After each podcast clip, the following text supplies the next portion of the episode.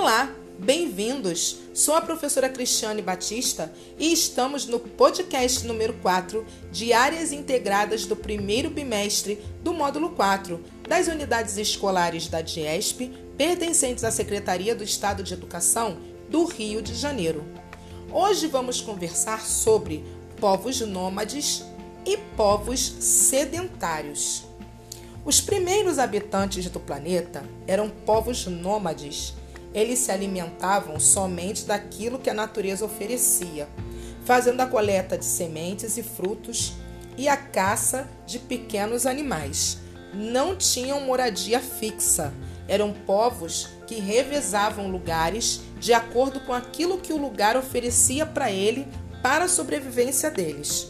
Mais tarde, os povos passaram a fixar-se em um determinado local Continuaram a coleta de sementes e frutos e a caça de pequenos animais, mas passaram a plantar e colher, ou seja, desenvolveram a agricultura.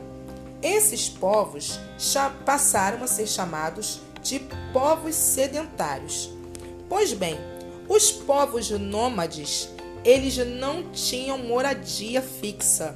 Eles ainda existem hoje em pequenas proporções, porém continuam ali na sua busca de lugares aonde eles possam sobreviver, porém nada fixo. Os povos sedentários, em sua maioria, somos os que nós conhecemos. São povos que têm moradia fixa, têm o seu trabalho, a sua sobrevivência fixa, inclusive nessa época de, da pandemia do Covid-19, muito foi falado sobre a luta contra o sedentarismo, pois as pessoas não podiam sair de casa, né? tiveram que ficar ali restritas a um espaço e muitas das vezes não faziam atividades normais do dia a dia, tiveram que se reciclar, se reinventar, porém ficaram mais sedentárias, isto é, ficaram com o organismo, o corpo mais parado, mais absorto. Então, a diferença dos povos nômades para os povos sedentários é a movimentação.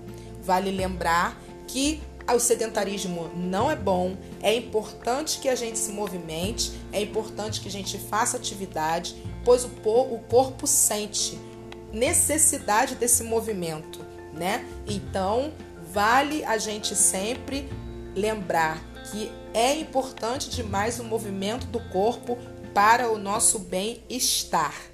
Então, vocês gostaram da aula? Isso aqui é importante. As atividades devem ser feitas com muita tranquilidade, com muita calma e principalmente com muita atenção. Fiquem todos com Deus e agora as atividades é com vocês.